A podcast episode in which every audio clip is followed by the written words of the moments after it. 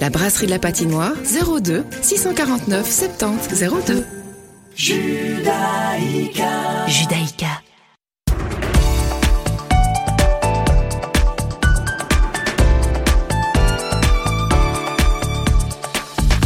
Bonjour à toutes et bonjour à tous, chers auditeurs. Je suis ravie de vous retrouver pour cette nouvelle semaine. Vous écoutez Radio Judaïka en ce lundi 26 octobre. Il est 17h et c'est l'heure du deuxième flash d'information de cet après-midi. Tout de suite, les titres. Le journaliste vous informe. Israël et le Soudan normalisent leurs relations. Pour le Premier ministre israélien Binyamin Netanyahou, d'autres pays suivront dans la normalisation de leurs relations avec Israël. Coronavirus en Israël, 559 nouvelles contaminations ont été recensées pour ces dernières 24 heures. Le pays va débuter ses premiers tests cliniques du vaccin contre le Covid-19 le 1er novembre. Enfin, en Belgique, l'épidémie de coronavirus continue de gagner du terrain. Les nouvelles mesures décidées ce week-end pour la Wallonie et pour Bruxelles rentrent en vigueur à partir d'aujourd'hui.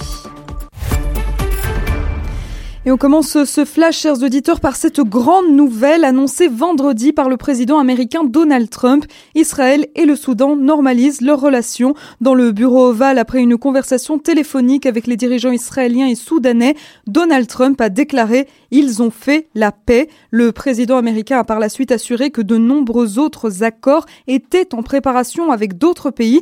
De son côté, le premier ministre israélien Binyamin Netanyahou a salué l'administration Trump en déclarant, je cite, Nous agrandissons le cercle de la paix si rapidement grâce à votre leadership. Il a également rejoint le locataire de la Maison Blanche dans son affirmation. D'autres pays suivront dans la normalisation de leurs relations avec Israël. Alors lesquels? Eh bien, selon Channel 12 qui cite des responsables israéliens, le sultanat d'Oman serait le prochain pays à reconnaître Israël.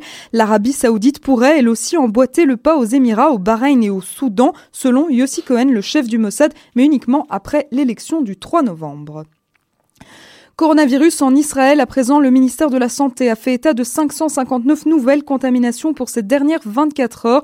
Le ministère a précisé que 20 901 tests de dépistage avaient été effectués, ce qui fait que le taux de contamination est de moins de 3%. Il y a actuellement 14 000 malades actifs en Israël. Parmi eux, 510 sont dans un état grave et 205 se trouvent sous respirateur artificiel. Le bilan des décès et des suites du Covid-19 s'élève quant à lui à 2404 morts.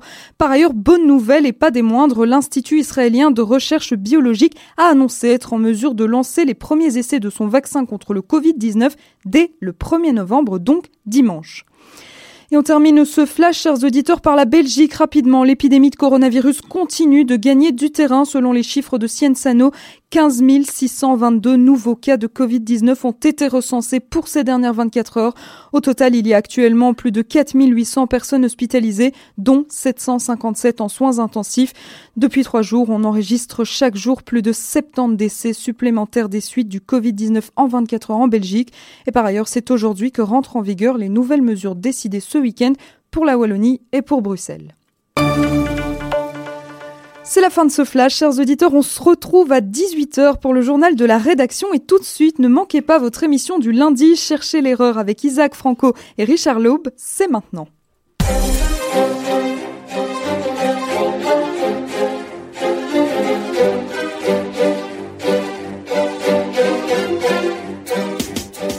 Bonjour Clément et bonjour Isaac. Bonjour Richard, bonjour Clément, bonjour tout le monde.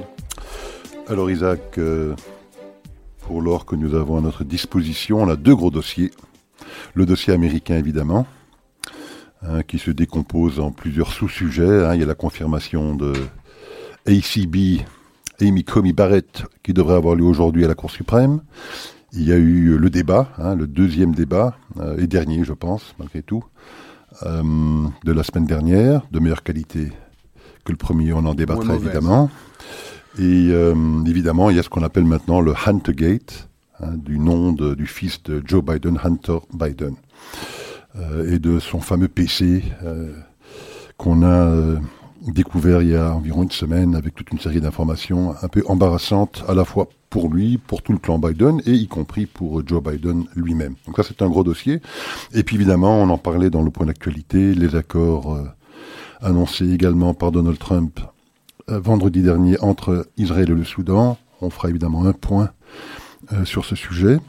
Et puis, euh, si le temps nous le permet, on pourra peut-être parler éventuellement des soubresauts de l'affaire Samuel Paty en France et euh, des joutes diplomatiques qui, qui ont vu le jour entre la Turquie et la France particulièrement ces derniers jours, suite effectivement aux mesures que veut prendre, que veut prendre le gouvernement français face à ce crime qui a eu lieu il y a environ deux semaines.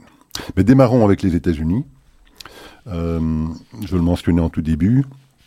Euh, aujourd'hui devrait avoir normalement lieu la confirmation de Amy Comey Barrett, cette juge euh, incontestablement très conservatrice, qui donc sera nommée sans coup je pense, aujourd'hui à la Cour suprême.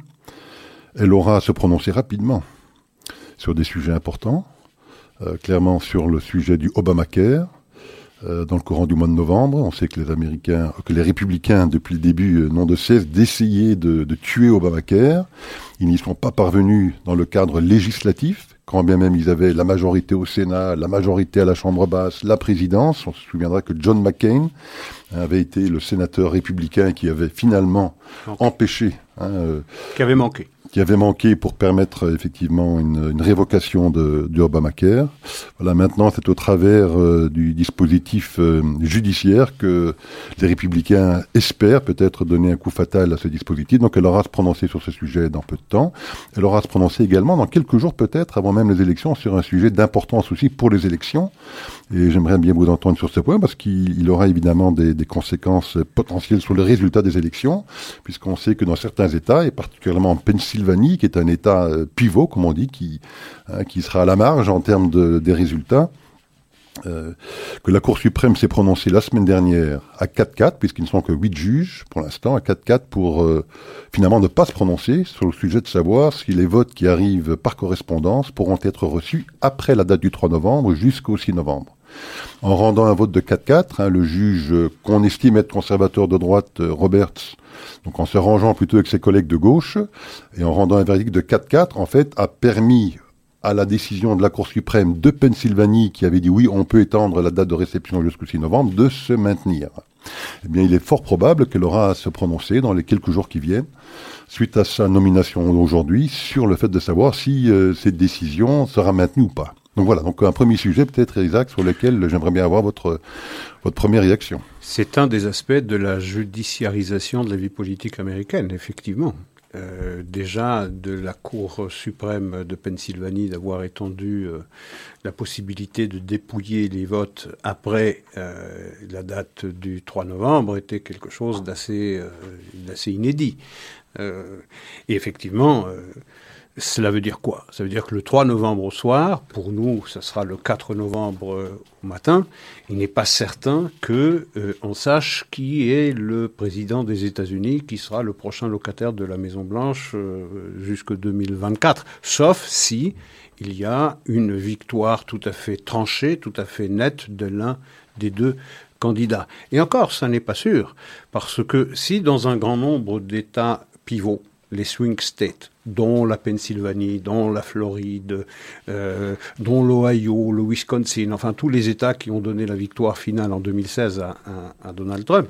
Si cette victoire est extrêmement étriquée pour l'un ou l'autre des deux candidats, eh bien, on peut imaginer que après le 3 novembre, il y ait toute une série euh, de contestation qui soit euh, avancée par le candidat qui aura perdu pour demander qu'il y ait un recomptage dans ces États où le candidat aura perdu de très peu.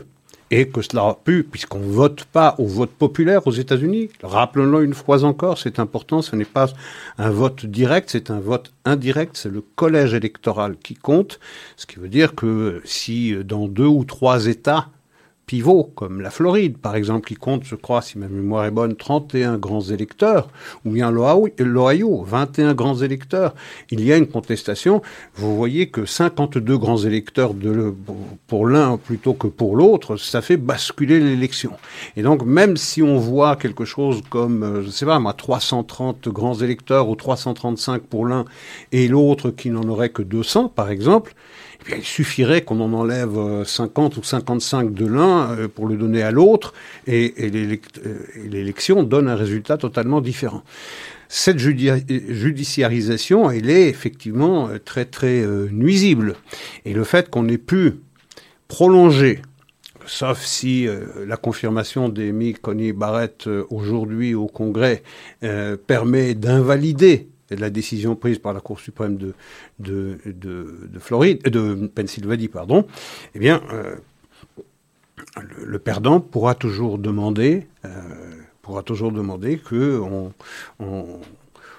analyse, qu'on recompte à nouveau tous les votes, et puis il n'est pas non plus, on n'est pas non plus à l'abri de voir l'un ou l'autre des candidats perdants, eh bien, euh, d'envoyer des, des bulletins de vote euh, après en quantité suffisante pour inverser le résultat qui aura été constaté dans l'état considéré.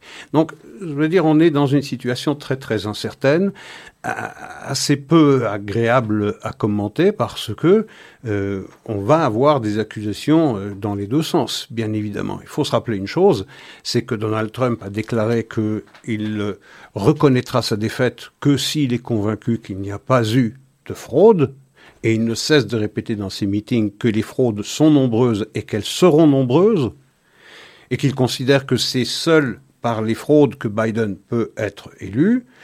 Mais de l'autre côté, vous avez également le candidat démocrate euh, qui, euh, à qui on enjoint, euh, à qui on dit de ne jamais reconnaître sa défaite si défaite il y a. alors la, première que Trump dise qu'il ne reconnaîtra pas sa défaite, ça tout le monde en parle dans tous les médias du monde. En revanche, on ne rappelle pas symétriquement que Hillary Clinton, par exemple, nous sommes en 2020, fin octobre 2020, elle n'a toujours pas reconnu sa défaite du 8 novembre 2016, que je sache. Euh, et même chose, cette même Hillary Clinton, euh, dont on s'étonne qu'elle ne soit pas déjà derrière les barreaux après cette histoire de son euh, sur son serveur privé, c'est cette même Hillary Clinton qui dit il ne faut, qui dit à Joe Biden, il ne faut en aucun cas, entendez bien, en aucun cas qu'il reconnaisse sa défaite si défaite il y a. Donc on voit qu'on est dans une situation vraiment détestable, un climat détestable qu'on a pu éviter au deuxième débat, au deuxième et dernier débat. J'avais annoncé il y a deux semaines qu'il y en aurait vraisemblablement un troisième. Il semble que les équipes de campagne eh bien, ne se soient pas finalement accordées sur euh, ce troisième débat. On a évité ce climat vraiment détestable au deuxième débat, mais euh, je veux dire, euh, c'était un, débat moins mauvais, moins mauvais que le premier. C'était guère difficile que le premier, tant il était misérable, tant il était indigne de, de la, des enjeux. Mais euh, je veux dire, on n'a pas eu non plus les réponses, ou en tout cas, pardon, on n'a pas eu les questions les questions qui auraient permis aux Américains de se faire une idée précise sur euh, les enjeux et sur la qualité euh, des deux candidats et en particulier de l'un d'entre eux. Je rappelle que Joe Biden disait dans le courant de ce débat cette élection c'est surtout une affaire de personnalité. Vous savez en ouvrant le bras vers Donald Trump, qui est Donald Trump, vous savez qui je suis. On aurait bien aimé savoir qui est Joe Biden à la lumière de l'Huntergate, qui est, semble-t-il, plus un Joe Gate qu'un Huntergate. Alors, euh, je vais y revenir dans un instant, mais rapidement sur le point effectivement de ce risque de confusion et de judiciarisation du, résultat euh, à la, lendemain du 3 novembre. Hein, rappelons qu'au jour d'aujourd'hui, près de 60 millions de personnes ont déjà voté. Hein. Le 3 novembre, c'est pas le jour de l'élection, c'est le dernier jour de l'élection. Absolument. Et euh, aujourd'hui, près de 60 millions de personnes ont déjà voté. C'est considérablement plus que ce que. 2016 qu'en 2016. Je pense qu'en 2016, le nombre total de personnes qui avaient voté avant la date de l'élection en tant que telle était d'environ 47 millions. On est aujourd'hui déjà à près de 60 millions, alors qu'il y a encore une semaine, un peu plus d'une semaine avant l'élection. Donc il y a effectivement un nombre très important d'Américains pour des raisons évidentes, hein, liées évidemment au Covid, où les gens ne veulent pas se déplacer, qui votent euh, ou bien par correspondance, à la grande majorité de ces votes, euh, des 60 millions de votes qui ont déjà eu lieu, ou bien en se déplaçant malgré tout, mais de manière anticipée par rapport au 3 novembre, Donc, on anticipe un nombre très important de votes par correspondance et donc euh, des risques de contestation, euh, d'autant plus importants que ce sont surtout les démocrates, semble-t-il, lorsqu'on regarde les statistiques sur les Deux- 60 millions. Deux pour un. Voilà, de deux, un rapport de- de- de- de deux fois plus important de démocrates par rapport aux républicains qui votent par correspondance. Et donc, euh, et on sait qu'il y a toute une série de motifs d'invalidation possible ou pas d'un vote par correspondance, que les taux d'invalidation sont déjà importants, ceux qu'on est capable de déjà mesurer. Beaucoup d'États n'ont pas le droit d'ouvrir les bulletins. Euh, ceux qui le peuvent ont déjà mesuré des taux d'invalidation assez importants, de l'ordre de 4 à 5% C'est considérable. c'est très considérable. Et donc, euh, on sent tout de suite que, et on sait que les démocrates ont mis en place une armée de, de- de- d'avocats, je crois, de 600 avocats Tout à fait. Qui dans chaque, le pays, dans chaque État. Pour noyauter tout le, territoire, pour, euh, dans chacun des, des bureaux de vote, vérifier euh, comment les votes seraient éventuellement invalidés pour contester euh, toute invalidation qu'ils estimeraient leur être défavorable. Donc, voyons voir ce qui va se passer, mais effectivement, ce risque de confusion est très important. Alors, le débat, effectivement, a eu lieu.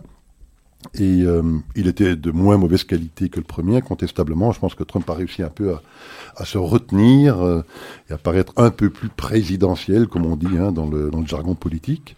Euh, mais c'est vrai qu'on est quand même resté sur notre fin, euh, surtout concernant hein, ce fameux Hunter Gate. hein, donc, euh, rappelons vite les faits, euh, parce que je ne suis pas sûr que la plupart de nos auditeurs soient au courant, vu le Comment le serait-il? Comment le serait-il, vu que Sauf la plupart sont des des, médias auditeurs assidus de Radio Judaïka, il y a peu de chances qu'ils en sachent quelque chose. Exactement. Et donc Hunter Biden, le fils hein, de Joe Biden, aurait déposé, quand je dis aurait, il est plus que maintenant quasiment établi qu'il a déposé son PC euh, dans un petit magasin de réparation de, de, Wilmington. PC Oui.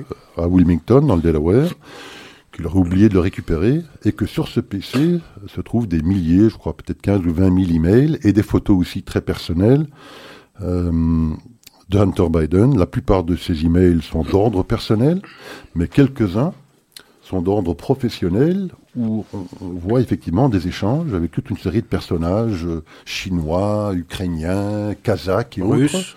Oui. russe également, où, où on évoque des sommes d'argent euh, très importantes, euh, où on évoque également, d'une manière un peu camouflée, le nom de Joe Biden en l'appelant euh, The Big Guy. The Big Guy, ou semblerait-il, d'après euh, certains témoignages de gens qui sont dans ces emails et qui sont maintenant euh, devenus publics, dont l'un un d'entre eux a tenu une conférence de presse.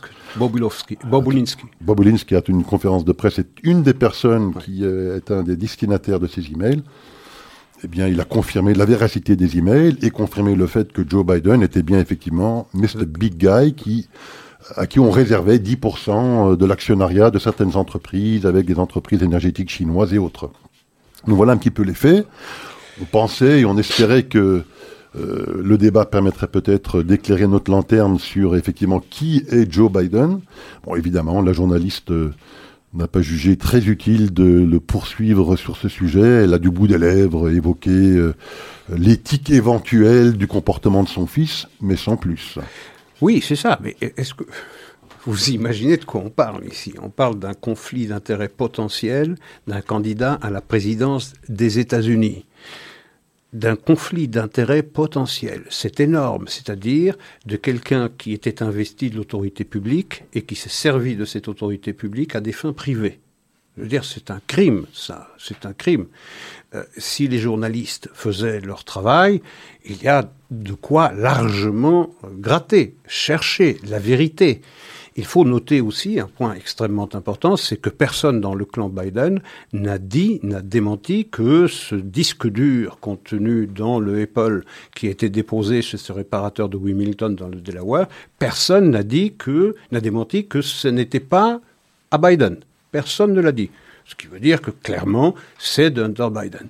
Euh, et, les, mails accrédités par Bobulinski, qui est un ancien associé, qui est un ancien associé de, de Biden, a accrédité euh, le soupçon que, en effet, il y a euh, conflit d'intérêts dans le chef de Joe Biden, qui s'est servi de sa charge pour permettre à son fils Hunter Biden d'ouvrir des portes, d'ouvrir des portes à la fois en Ukraine, en Russie, d'où il a reçu de la femme de l'ex-maire de Moscou 3 millions et demi de dollars, d'Ukraine, où il a servi dans le board directeur, euh, dans, le, dans le conseil d'administration de Burisma, une affaire énergétique, une compagnie énergétique ukrainienne, euh, pour une 80 000 ou 83 000. La somme importe peu d'ailleurs, puisqu'il ne connaît strictement rien aux affaires énergétiques euh, pendant plusieurs années. Il faut se rappeler, si même cette affaire de, de, n'existait pas, si même cette affaire n'existait pas, le conflit d'intérêts est déjà avéré est déjà avéré lorsque, en janvier 2018, aux États-Unis, Joe Biden se vante lui-même d'avoir fait virer le procureur ukrainien qui enquêtait sur les malversations et sur la corruption dans Burisma ou euh, qui employait son propre fils. Donc il y a conflit d'intérêts. Je me sers de ma charge publique à des fins privées, à des fins familiales en principe, si on vivait dans un monde euh, normalement fait, avec des journalistes qui jouent leur rôle d'investigateurs, eh bien Joe Biden devrait, euh, devrait jeter l'éponge, devrait se déclarer inapte parce qu'il a été pris la main dans le sac. Eh bien, ce qu'il y a de plus scandaleux dans cette affaire, c'est pas, euh, c'est plus encore que la corruption de Joe Biden qui est avérée, c'est l'omerta c'est la complicité des médias qui sont plus que jamais des porte-paroles ou des étouffoirs au service du Parti démocrate. Il n'y a personne, à l'exception de quelques journaux comme le New York Post, qui a levé le lièvre, le premier, et qui a mis en une ce véritable scandale. On n'a pas vu les journalistes d'investigation de tous les grands médias américains, à l'exception de Fox News, aller gratter pour chercher la vérité. Non, ils se sont engagé au contraire à essayer de noyer le poisson, c'est de ne pas en parler, c'est de frapper de euh, euh, d'inanité ou de, de, la suspicion sur l'information plutôt que de chercher la vérité. Donc ils ont failli à leur tâche. Et ce dont est le plus malade la démocratie américaine, et le reste suit, c'est l'absence désormais d'une presse libre, de médias au service de la vérité, de médias au service de l'objectivité. Et à partir du moment où vous n'avez pas ça, et vous avez des médias qui se mettent au service d'une idéologie, d'un courant politique, et qui sont entièrement engagés à la destruction de l'autre courant politique, vous n'avez pas de démocratie. Alors la situation est, je crois, encore plus grave que ce que vous me décrivez, parce qu'au-delà des médias traditionnels auxquels vous faites référence, on sait aujourd'hui le rôle critique que jouent les réseaux sociaux.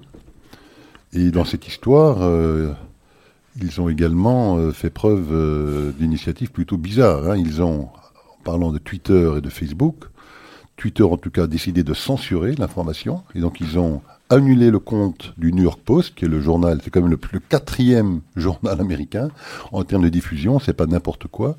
Et bien, ils ont décidé que que l'information véhiculée par le New York Post n'était pas suffisamment euh, étayée, avérée, et que donc euh, il n'était pas question que leur plateforme euh, se prête à la diffusion de ce genre d'informations. Et Facebook, dans une moindre mesure, mais malgré tout aussi, je crois, a limité fortement la capacité, la capacité du New York Post et d'autres, quelle que soit la personne qui voulait relayer sur Facebook cette information, a vu également euh, ben, cette information être censurée par ces réseaux sociaux. Les réseaux sociaux sont aussi, participent de cet omerta, parce qu'ils sont au service, eux aussi, d'un parti, euh, et ils mettent leur intégrité dans la poche. Il n'y a pas que cette information qui a été censurée par Facebook ou par Twitter, il y a également la porte-parole de la Maison Blanche qui a été censurée. Il y a également le porte-parole de la campagne électorale de Donald Trump qui a été censuré par les réseaux sociaux. Donc vous voyez, toute cette euh, armada des médias et des réseaux sociaux qui se mettent au service d'un candidat dont ils savent l'inanité, dont ils savent la faiblesse patente aux yeux de tout le monde. La dernière, euh, euh, c'est celle où on voit Joe Biden dit qu'il faut battre à tout prix euh, George, laissant entendre que pour lui, c'est toujours George Bush qui est au pouvoir à la Maison-Blanche, et on voit sa femme derrière lui lui, souffler dans l'oreille qu'il s'agit de Trump. on voit donc tous les médias et les réseaux sociaux se ranger derrière un candidat, et donc ces réseaux sociaux manquaient à leur statut. C'est quoi le statut des réseaux sociaux? C'est d'être des plateformes, c'est-à-dire de mettre, de publier, enfin pas de publier, de, révéler toutes les informations qu'elles plaisent, qu'elles plaisent pas, qu'elles soient odorantes ou malodorantes. Ça c'est un autre débat et on peut l'ouvrir du reste. ou bien si ce sont des éditeurs dans le sens américain du mot, c'est-à-dire qu'ils prennent des responsabilités de censurer un propos plutôt qu'un autre. Mais alors on tombe dans la subjectivité, parce que qui sont les censeurs dans les réseaux sociaux? Dans pratiquement 99% des cas, ce sont des gens qui votent démocrates. Donc ceux qui sont à la manœuvre, ceux qui filtrent l'information, ceux qui sélectionnent l'information, celle qui peut passer, celle qui ne peut pas passer, sont des gens qui sont engagés dans un parti contre un autre. Et je dis bien contre un autre, contre un homme en particulier. Donc vous voyez, les dés sont pipés et ça donne, ça accrédite euh, le propos de Donald Trump qui dit The election is rigged. Elle est, euh, elle est tronquée, euh, il, y a, il y a de la triche dans cette affaire-là. Et l'affaire de, des fraudes qui pourrait y avoir par le vote par correspondance n'est qu'un de ces aspects. Mais en amont, la principale triche, c'est l'engagement des médias au service d'un parti et de mettre leur devoir d'informer, leur devoir d'objectivité, leur devoir d'intégrité dans leur poche, parce que il faut au long du bien que Joe Biden soit gagnant et que tous les moyens sont bons pour servir cette fin. Et on se souviendra, euh, pour peut-être finir sur ce sujet, mais je pense qu'il est vraiment critique, hein, euh, on se souviendra qu'il y a quelques semaines, euh, une information totalement infondée concernant des remarques qu'aurait éventuellement, et on sait que c'est totalement faux, prononcé Donald Trump lors de son voyage en France. Il était là en juin 2018, je pense, pour la commémoration du débarquement de 44, de juin 44. Euh, le climat, le temps était tel que son déplacement en hélicoptère en Normandie depuis Paris a dû être annulé. Eh bien, il y a l'une ou l'autre personne qui ont, de manière anonyme, hein, c'est là où on en est aujourd'hui, qui de manière anonyme on dit que Trump avait dit des choses épouvantables sur les, euh, vétérans, sur, les, soldats, en leur expliquant que c'était des losers, puisqu'ils étaient morts, c'est qu'ils étaient des losers et qu'il était bien content de ne pas y aller. Une information qui sort deux ans après de manière anonyme, qui a été invalidée par 25 autres personnes, même certaines d'entre elles qui ne sont pas des amis du tout de Donald Trump, eh bien, tous les réseaux sociaux, tous les médias, pendant des jours et des jours et des jours, n'ont eu de cesse de relayer cette information pour essayer effectivement de nuire au maximum au candidat Trump. Et vous avez également je veux dire, on enquête beaucoup aujourd'hui aux États-Unis et même en Europe. On a même eu droit à un reportage, je pense, sur France 2 euh, ces jours derniers sur QAnon. QAnon, c'est-à-dire un site conspirationniste euh, qui véhicule des informations euh, qui accréditent l'idée qu'il y aurait une conspiration. Mais qui est-ce qui a conspiré depuis 2015 pratiquement contre le président Trump avec cette histoire de la collusion avec la Russie qui a été complètement invalidée par l'enquête Mueller? Je veux dire, on a vu les, euh, les démocrates accuser le président Trump de conspiration. Le candidat Trump d'abord de conspiration, ensuite le, le président en exercice de conspiration. Donc c'est formidable, c'est l'hôpital qui se moque de la charité. Littéralement, c'est les démocrates qui euh, commettent des crimes et qui accusent les républicains de des crimes que eux-mêmes commettent. C'est absolument ahurissant ce renversement de valeurs, ce renversement de valeurs, et c'est pour ça que je pense que ici L'élection n'est pas une question de personne. C'est euh, une, une guerre culturelle qui est à l'œuvre maintenant. C'est quelle Amérique, quel sera le visage de l'Amérique de demain? Est-ce que ce sera une Amérique qui interdira, euh, qui prendra toutes les dispositions pour être sûr d'avoir la main mise sur tous les pouvoirs demain, on l'a dit, le one, le one party system, c'est-à-dire d'augmenter le nombre d'États euh, au lieu d'en faire, au lieu d'en avoir 50, d'en avoir 52, d'éliminer euh, le collège électoral et de voir le vote populaire, ça suffirait déjà largement, remplir la Cour suprême euh, pour avoir une majorité et donc de faire de la Cour suprême une sorte de pouvoir super législatif en plus du Congrès. Donc vous révolutionnez littéralement les États-Unis de cette façon-là et vous privez votre adversaire politique de toute chance de pouvoir revenir un jour, même lointain, au pouvoir et en même temps de, euh, de, de naturaliser pardon, 11 à 20 millions d'immigrés illégaux aux États-Unis qui euh, sauront à qui ils devront cette naturalisation et qui deviendront des fidèles du Parti démocrate. Et donc vous versez littéralement dans un one-party system. Euh, qui privera l'autre courant des États-Unis d'une chance de parvenir aujourd'hui un jour au pouvoir. Donc on n'est pas face à une alternance classique possible On n'est pas face à une alternance possible. On est face à littéralement une situation qui pourrait générer une révolution des institutions américaines avec un changement en profondeur du visage de l'Amérique demain.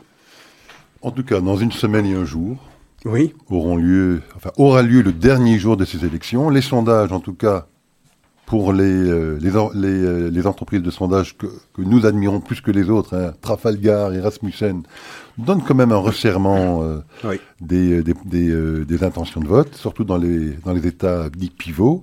Hein, dans certains États, même Trump serait en tête selon certains de ses sondeurs. On verra bien ce que ça va donner. Mais enfin, dans une semaine et un jour, on sera peut-être, on sera peut-être, euh, oui.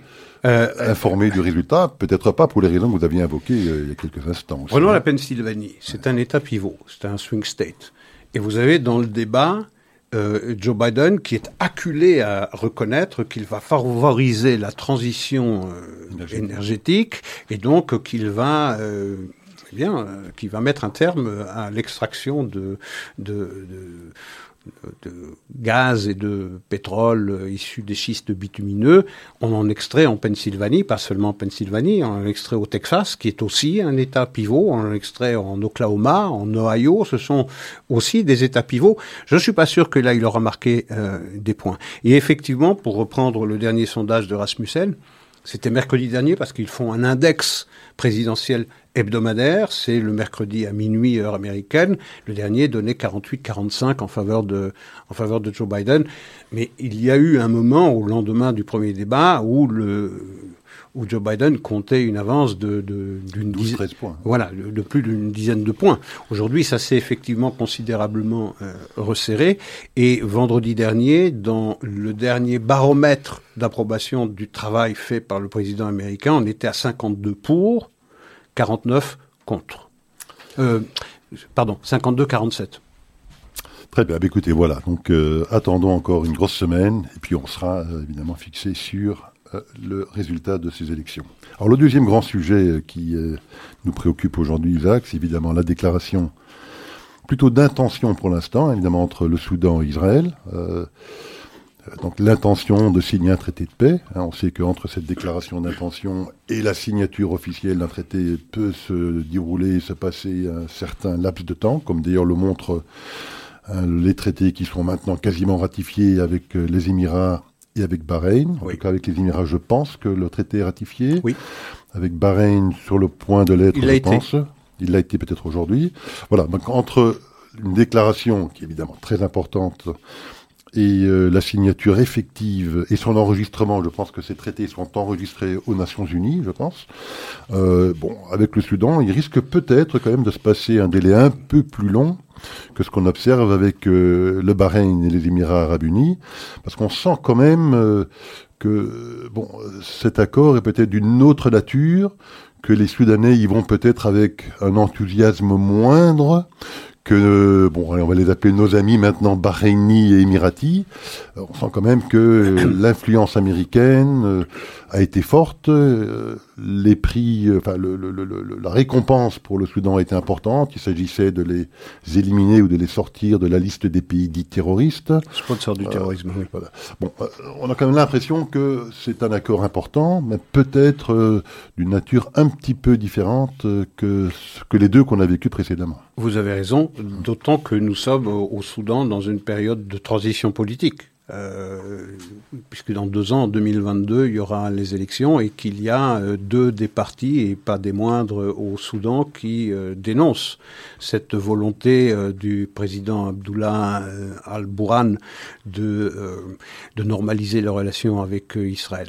Donc effectivement, on pourrait, c'est fragile, ça pourrait être invalidé en 2022 si les élections ne sourient pas à cette volonté qui existe aujourd'hui à, Khartoum de normaliser les relations avec euh, Jérusalem. Mais enfin, ne boudons pas notre plaisir, il y a une percée, il y a une volonté qui est manifestée. Il y a aussi pour le Soudan, demande pas qu'il y ait un élan d'amour soudain des Soudanais à l'égard des Israéliens. Les États n'ont pas de sentiments, les États ont des intérêts. Alors voyons quels sont les intérêts du Soudan, auxquels tous les Soudanais devraient être euh, très sensibles. D'abord, ils sont sur la liste des États sponsors du terrorisme euh, au même titre que l'Iran, par exemple. De les en retirer, c'est une promesse également qu'ils vont pouvoir bénéficier d'investissements qui sont absolument vitaux pour le développement économique d'un pays qui ne brille pas par euh, sa croissance et, euh, et, la prospérité de sa population. Donc c'est euh, déjà une avancée considérable. Cela. Ils bénéficieront également d'une lettre de crédit ou d'une ouverture de crédit américaine d'un milliard de dollars. Voilà, qui est également quelque chose qui invite à l'amour des Juifs aussi, ils ont dû payer, c'est vrai, 330 millions de dollars aux, victimes de d'actes de terrorisme qui avaient été sponsorisés ou auxquels l'État soudanais avait apporté son assistance. Mais c'est vrai que de se voir retiré de la liste des, de, des pays sponsors du terrorisme, cela euh, est une avancée considérable, indispensable d'ailleurs pour le Soudan s'il euh, euh rêve d'offrir à sa population un avenir un peu moins sombre que que ces 30 dernières années lorsqu'il était lorsqu'il ployait sous la coupe d'Omar Béchir.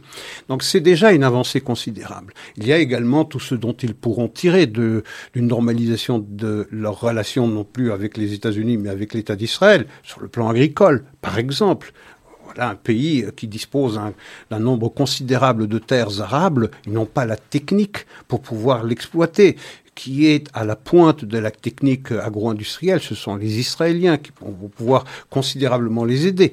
Donc il y a manifestement un intérêt.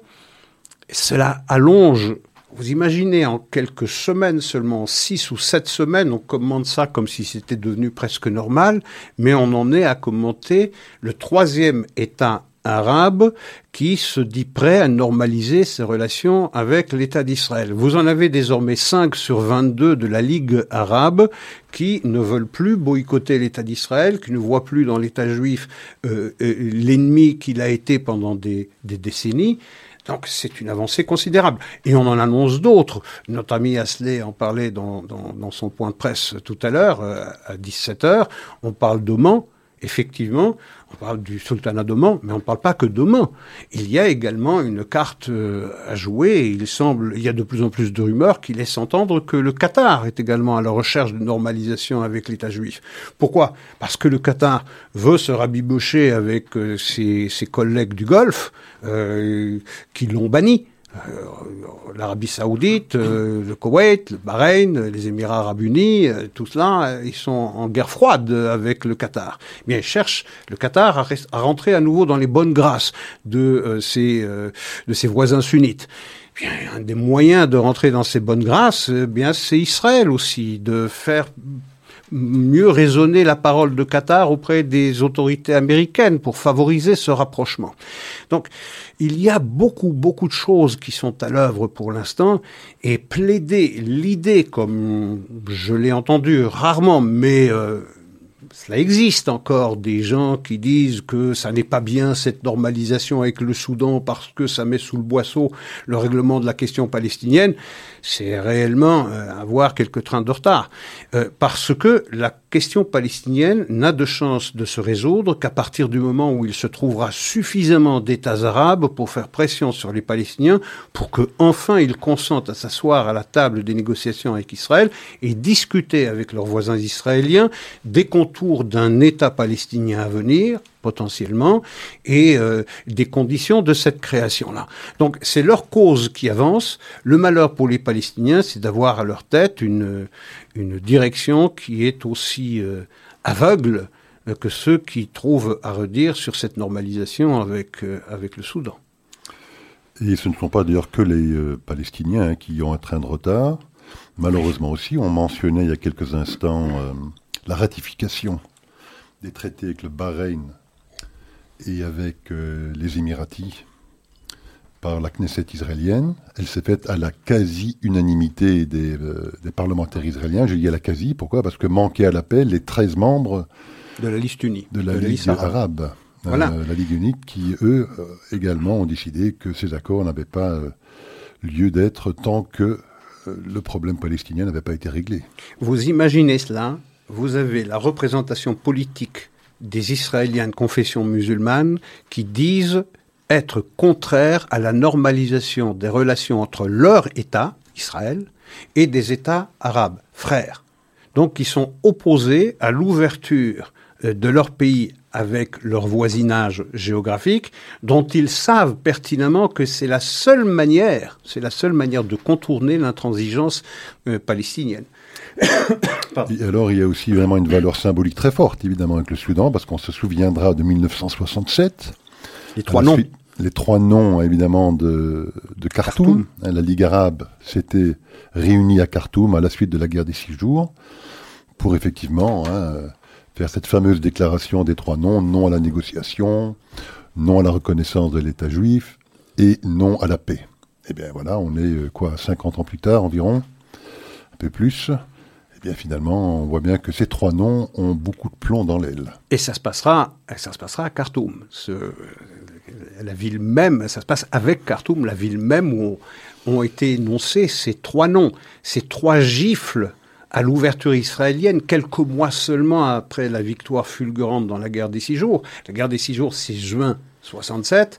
Les trois noms de Khartoum, c'est novembre 67, c'est-à-dire quelques jours après la main tendue aux Israéliens, c'est-à-dire les Israéliens qui se disent prêts à abandonner les territoires qu'ils ont libérés au profit d'une paix avec l'ensemble des pays de la Ligue arabe. C'est les noms à la reconnaissance, non à la négociation, non à Et donc, euh, ça se passe aujourd'hui, symboliquement, c'est extrêmement fort.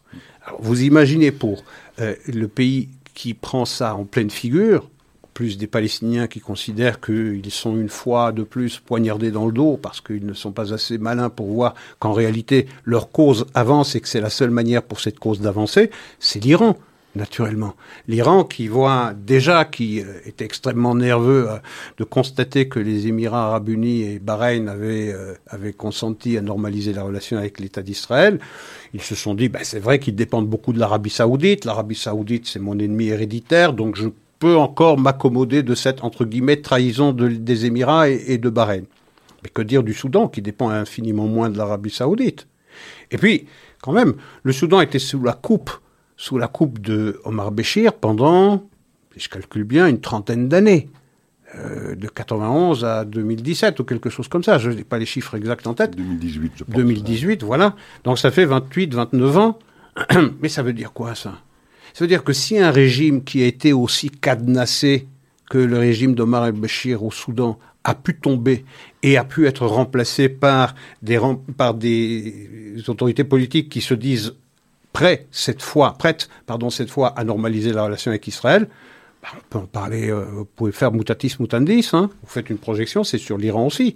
C'est depuis 79 que l'Iran est sous la coupe réglée de la, euh, des, euh, des mollahs on peut imaginer, d'ailleurs, c'est le sens des propos euh, euh, de Netanyahu comme de Trump qui disent au lendemain de la réélection de Donald Trump, les premiers à me téléphoner pour me féliciter, et demander un accord, euh, ça va être Téhéran.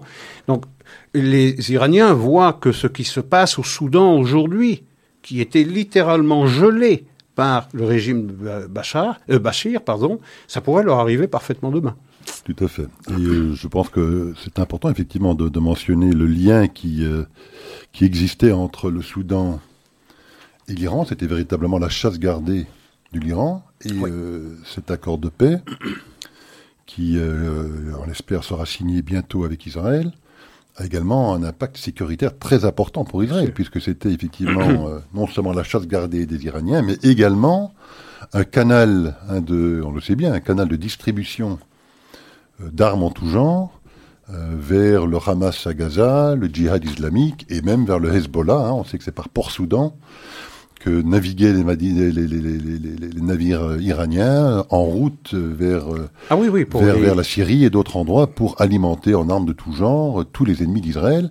Avec cet accord, on peut espérer, même si le Soudan est un pays qui reste complexe, et euh, il faudra voir effectivement dans la pratique comment ces réseaux quasi mafieux de, hein, de, terroristes qui alimentent en armes toutes ces organisations terroristes à Gaza et, et au Liban. On verra comment ils vont pouvoir effectivement mettre un terme à ces réseaux. Mais enfin, malgré tout, on peut s'attendre quand même de la part du régime soudanais à une intervention beaucoup plus musclée maintenant pour essayer de les empêcher. Sous surveillance américaine, sous surveillance et sur surveillance euh, israélienne. Il est évident que tout manquement à cette volonté d'endiguer euh, euh, ce commerce d'armes au profit de... Bah, ça, remontait, ça remontait par l'Égypte, par la péninsule du Sinaï, ça arrivait aux organisations terroristes du Hamas. Rappelez-vous le Karina, euh, ça, ça, ça, a transité par Port-Soudan, cette affaire-là. Et qui est-ce qui avait attiré l'attention des Israéliens? Ben, C'était les satellites américains. Aujourd'hui, les Israéliens ont les leurs également. Donc aujourd'hui, si une mouche euh, ne vole pas dans le bon sens, eh ben, on, va vite, on va vite le savoir. Il y a également une autre retombée politique importante pour Israël. C'est un pays africain aussi. Il est membre de l'Union africaine. C'est le troisième pays le plus peuplé d'Afrique aussi. Donc ça peut faire des petits aussi. Et ça élargit le cercle de la reconnaissance israélienne. Et ça fait écho à ce propos qu'avait tenu le Premier ministre israélien il y a deux ou trois ans à la tribune euh, des Nations Unies lors de l'Assemblée générale des Nations Unies. Je pense que c'était en 2017 ou 2018 où il disait un jour, vous ne reconnaîtrez pas les Nations Unies parce que le monde va changer. Il devait savoir de quoi il parlait, toutes ces, toutes ces choses-là, puisque maintenant on dit qu'il y avait une ambassade secrète israélienne déjà euh, à Bahreïn. Euh, toutes ces choses-là étaient en gestation, étaient euh, en train d'être discutées, et il promettait au monde des changements considérables. Nous sommes en train d'y assister. On est presque devenu blasé devant ces informations.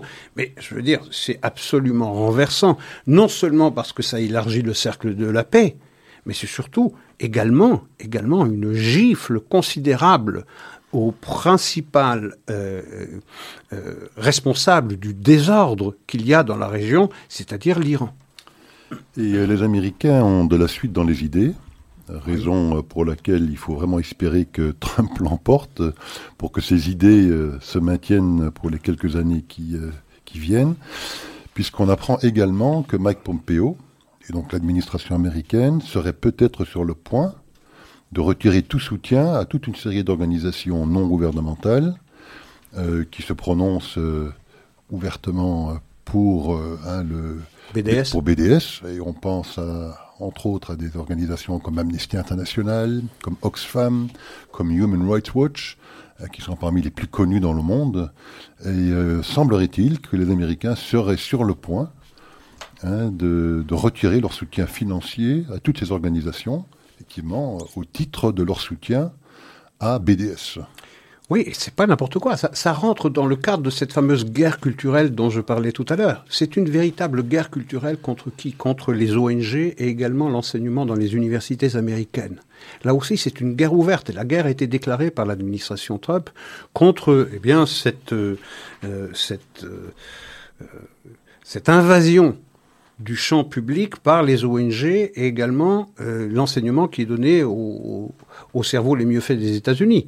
Donc déclarer euh, antisémite, attendez, c'est lourd de conséquences. Ça va les priver, si cette déclaration euh, est suivie d'un acte cohérent, ça va priver de, de, ressources considérables, de financement public. Déclarer antisémite Amnesty International, Human Rights Watch, et Oxfam, c'est pas n'importe quoi. Ça va obliger les autres à réfléchir. Parce que vous aurez, euh, vous aurez la première puissance mondiale qui déclare de ces organisations qu'elles sont antisémites. C'est quand même encore quelque chose qui blesse, qui tâche. Tout à fait. Et euh, ben, d'ailleurs, c'est d'une logique quasiment irréfutable, puisque on sait maintenant que les États-Unis, mais beaucoup d'autres nations, l'Albanie, la dernière en date, hein, je pense le premier État musulman qui le, le fait. On reconnaît maintenant, on reconnu la définition de l'IRA. L'IHRA. Euh, comme euh, étant la définition à retenir pour l'antisémitisme. Ben, dès lors, évidemment, qu'on soutient BDS, qui est un mouvement discriminatoire, puisque ce mouvement ne boycotte que l'État d'Israël, indépendamment des raisons qu'il pourrait avoir pour le faire, mais il ne boycotte que l'État d'Israël. Donc il est évident que dès lors qu'on ne boycotte qu'un seul État, alors qu'il y en a 30, 40, 50 autres qui seraient bien évidemment beaucoup plus susceptibles de l'être, ben on est par définition dans un processus discriminatoire, donc qui tombe hein, sous la nouvelle définition de l'antisémitisme. Et donc, en toute logique, ces organisations, type Amnesty International et autres, qui soutiennent BDS, sont des organisations qui, par définition, deviennent antisémites.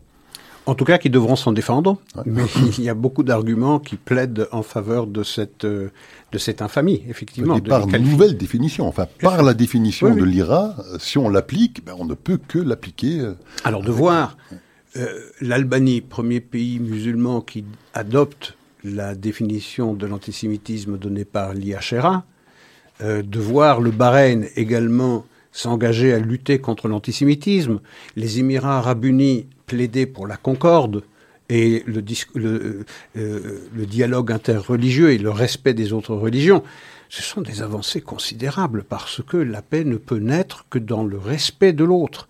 Et à partir du moment où vous avez des gens qui signent des accords commerciaux, qui signent des accords politiques, mais qui, en plus, s'engage à éduquer la population dans le sens du respect, c'est ça qui va dans le bon sens. C'est ce qui avait lesté considérablement les accords de normalisation et de paix avec l'Égypte et avec euh, la Jordanie. Ce sont des accords de paix froide. Pourquoi? Parce que seuls les gouvernements étaient engagés. C'était pas une paix qui engageait le public parce que le travail n'avait pas été fait pour que par capillarité cette volonté percole jusque dans les couches les plus basses de la population.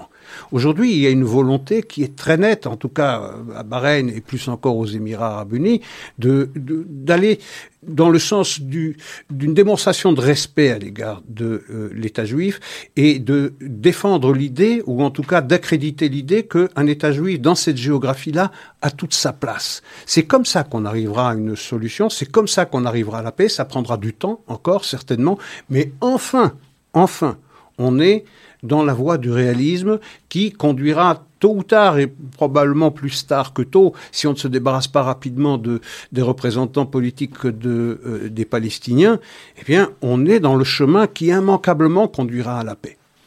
Alors, euh, la transition est toute trouvée en mentionnant les dirigeants politiques palestiniens, parce qu'il y en a un qui malheureusement est en difficulté euh, personnelle sanitaire, puisqu'il s'agit de Saeb Erakat, hein, l'un des négociateurs les plus connus euh, côté palestinien, qui est sur la, scène politique palestinienne depuis, je pense, aussi peut-être plus de 30 ans. Malheureusement, bon, il a été touché par le Covid. Hein, c'est euh, quelqu'un qui a des, euh, une santé fragile. Il a, je pense, un poumon. il a une transplantation pulmonaire. il est en surpoids. Enfin, il combine toutes les difficultés qui évidemment rendent le Covid-19 euh, particulièrement mortel dans certains cas.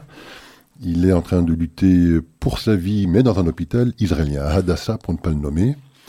Euh, c'est intéressant parce que c'est quand même un individu euh, qui a été un ennemi féroce de l'État d'Israël. Qui est Il a tenu, il est. Hein, euh, c'est vrai que je n'aurais pas parlé dans le passé. Hein, il est vivant, espérons qu'il le reste.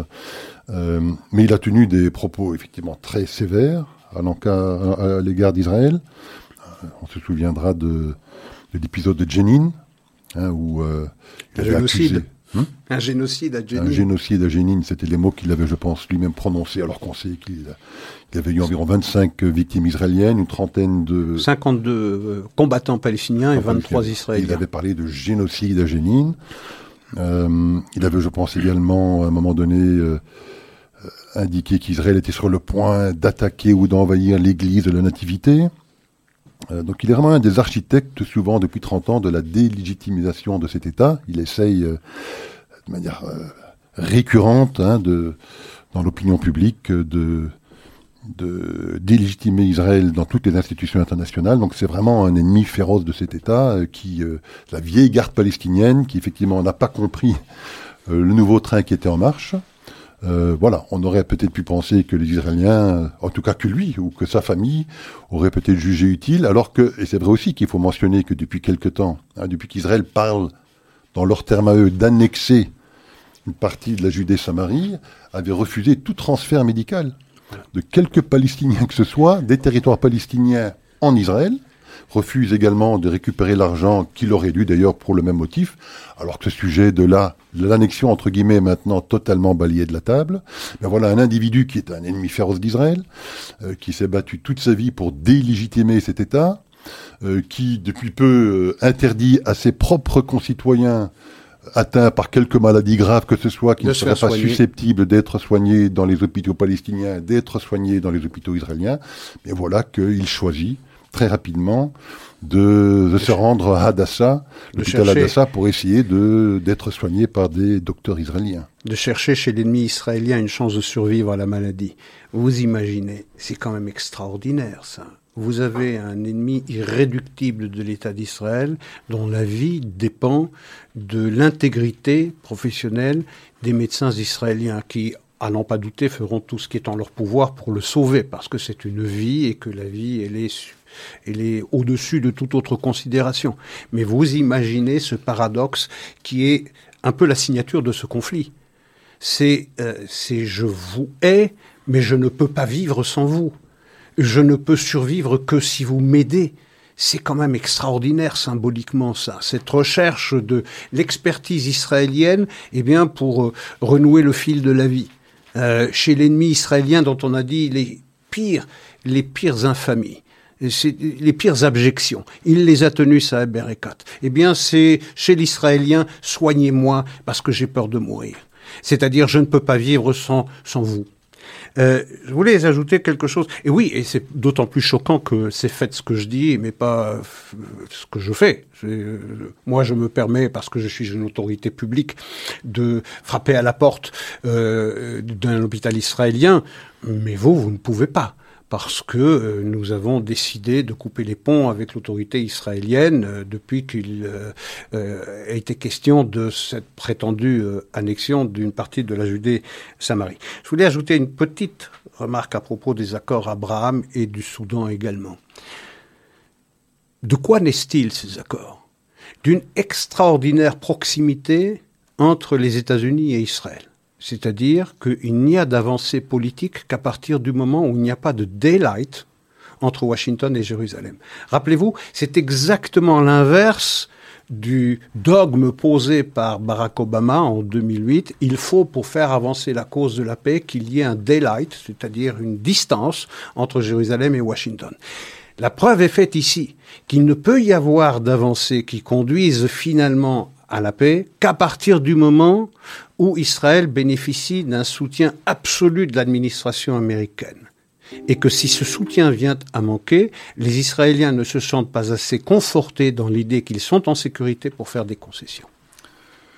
Tout à fait. Euh, mais pour en terminer avec cette affaire euh, Saeb ça dit aussi beaucoup de choses d'Israël. Parce que c'est vrai que certains en Israël, je pense à tort, euh, ont reproché au gouvernement israélien de ne pas avoir tenté de monnayer euh, l'hospitalisation de Saeb Erekat contre éventuellement un échange de prisonniers ou, d'autres d'autres idées, d'autres idées de ce genre, mais euh, c'est vrai que ça dit beaucoup de choses, je pense aussi de la société israélienne, qui sans la moindre hésitation a tout de suite décidé d'accueillir Saeb Erekat, et effectivement, je suis persuadé d'essayer de lui fournir les, soins les plus, euh, les, plus, performants qui existent, les plus avancés qui existent aujourd'hui dans le monde pour tout ce qui touche au Covid-19.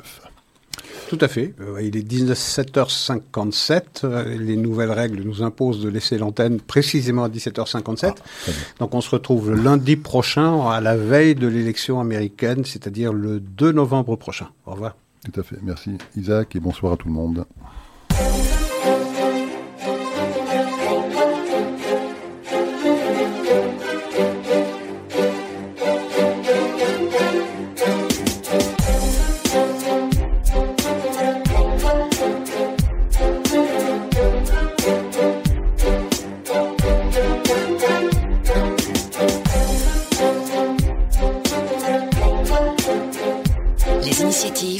Entrepreneurs, chez Groupe S, on les soutient.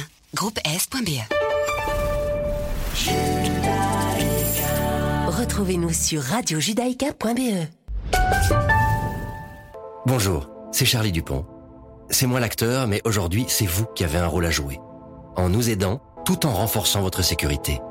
Le BESC a mis sur pied CARE, un programme de formation pour vous conscientiser aux nouvelles menaces terroristes, invisibles ou présentes, actuelles et quotidiennes. Les formations adaptées à tous sont données à domicile, dans vos bureaux, vos institutions, vos écoles ou même en ligne. Intéressés Rendez-vous sur care-belgium.be. Care. Stronger Together. Judaïka 90.2 FM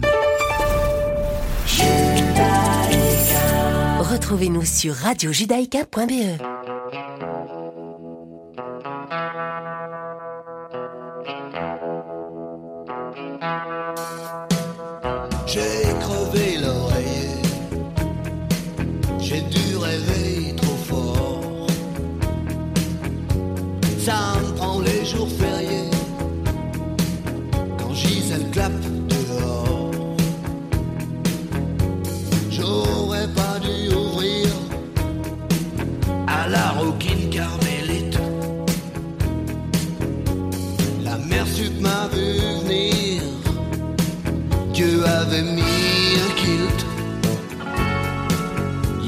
y avoir des fuites.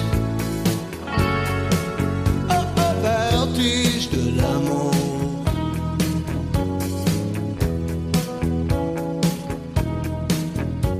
Mes circuits sont niqués. Puis y a un truc qui fait mal.